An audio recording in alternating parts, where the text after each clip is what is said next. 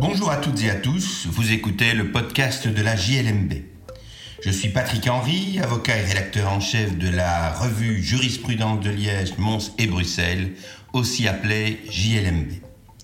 Dans la revue, tout comme dans ce podcast, nous commentons principalement des décisions de jurisprudence prononcées par les juridictions des ressorts des cours d'appel de Liège, Mons ou Bruxelles. Cette semaine, je vais vous parler de la prescription de la répétition de l'indu en matière de sécurité sociale. Ce sujet est traité par la Cour du travail de Mons dans un arrêt du 19 janvier 2022. Nous le publions dans le numéro 41 de notre année 2022. Pour le consulter, je vous invite à suivre le lien dans la description. Les faits sont anciens.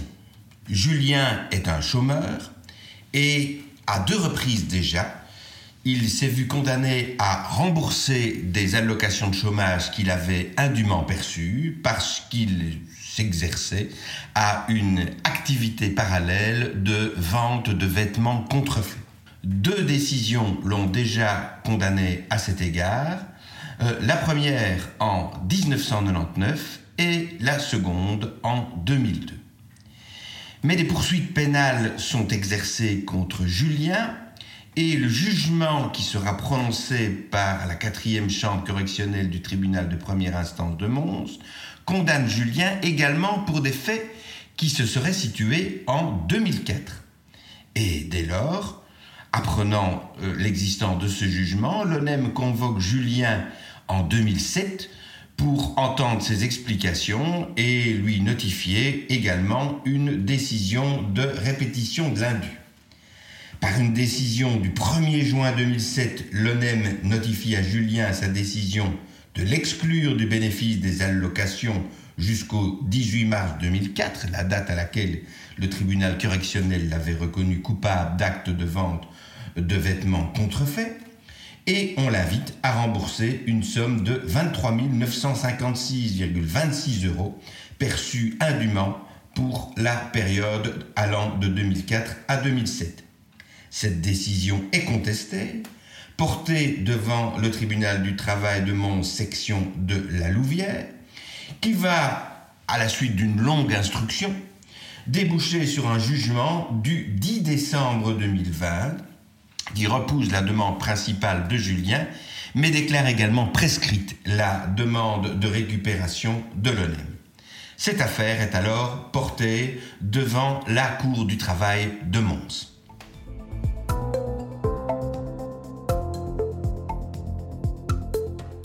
La Cour du travail de Mons constate que, selon l'article 7, euh, paragraphe 13, alinéa 2 et 3 de l'arrêté du 28 décembre 1944, le droit de l'ONEM d'ordonner la répétition des allocations de chômage payées indûment se prescrit par 5 ans lorsque le paiement résulte de la faute ou du dol du chômeur et que ce délai prend cours le premier jour du trimestre civil qui suit celui au cours duquel le paiement a été effectué. Mais ici, il y a une particularité, et c'est ce qui euh, justifie la publication de cette décision, c'est qu'est entrée en vigueur le 1er janvier 2013 une nouvelle disposition qui a instauré une nouvelle cause de suspension d'une instance en justice au profit de l'organisme de sécurité sociale euh, qui poursuit la répétition de prestations sociales indues. Cette nouvelle règle est donc entrée en vigueur le 1er janvier 2013 et elle prévoit que toute instance en justice relative au recouvrement d'allocations indûment perçues qui est introduite par l'organisme intéressé, par le redevable tenu au remboursement de ces allocations ou par toute autre personne tenue au remboursement en vertu des dispositions légales ou réglementaires, suspend la prescription et cette suspension débute avec l'acte introductif d'instance et se termine lorsque la décision judiciaire est coulée en force de choses jugées. Or ici, le 1er janvier 2013, il restait en tout cas possibilité pour le NEM d'introduire encore des demandes de récupération à charge de Julien. L'ensemble n'était pas prescrit. Cette nouvelle cause de suspension de la prescription s'applique immédiatement aux récupérations qui n'étaient pas encore prescrites, et dès lors, l'action de l'ONEM est déclarée fondée partiellement pour les allocations dont la répétition n'était pas encore prescrite au moment de l'entrée en vigueur de cette loi le 1er janvier 2013. Nous publions également dans ce numéro 41 deux autres décisions qui ont trait à la matière de la répétition de l'indu. D'abord un jugement du tribunal du travail du Hainaut du 17 juin 2022 des allocations d'handicapés devaient être versées à une personne qui était sous le régime de l'administration de biens. Un administrateur de biens avait donc été désigné par le juge de paix.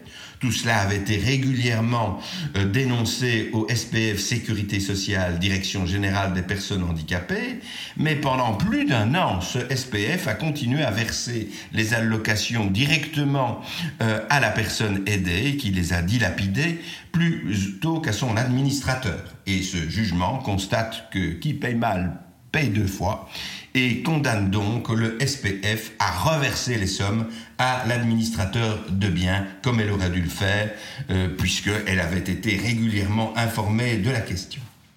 Deuxième jugement que nous publions également, Tribunal du travail francophone de Bruxelles, 28 octobre 2022. Il s'agit une nouvelle fois d'une question de paiement et de répétition de l'indu, et ici de prescription. Euh, la question était de savoir si un acte qui avait été adressé à l'allocataire pouvait être considéré comme un acte qui interrompait la prescription. Et le tribunal du travail nous dit que selon l'article 174 de la loi coordonnée du 14 juillet 1994 relative à l'assurance obligatoire soins de santé et indemnité, pour interrompre une prescription, une lettre recommandée à la poste suffit. Cette interruption peut être renouvelée. La question était de savoir ce que devait contenir cette lettre recommandée. Et le tribunal dit que la lettre recommandée ne doit remplir aucune condition de forme particulière, mais, comme pour les actes interruptifs de prescription émanant du créancier, dont certains soumis à des formes complémentaires, elle doit constituer une manifestation claire de la volonté du créancier, qui relève de la teneur de l'acte plutôt que de sa simple existence, d'exercer son droit à l'égard de son débiteur et d'obtenir le paiement d'une créance. Il faut donc que cette lettre contienne la réclamation, soit des prestations, soit du remboursement, soit des cotisations.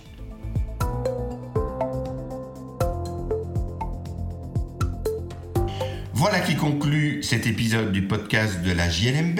Je remercie Jean-Claude Bourgneau qui a préparé ce numéro 41 de l'année 2022 dans lequel figure l'ensemble de ces décisions. Je vous remercie pour votre écoute et vous invite à vous abonner au podcast sur la plateforme de votre choix afin de ne pas manquer nos prochains épisodes. À la semaine prochaine pour l'analyse d'une nouvelle décision de jurisprudence.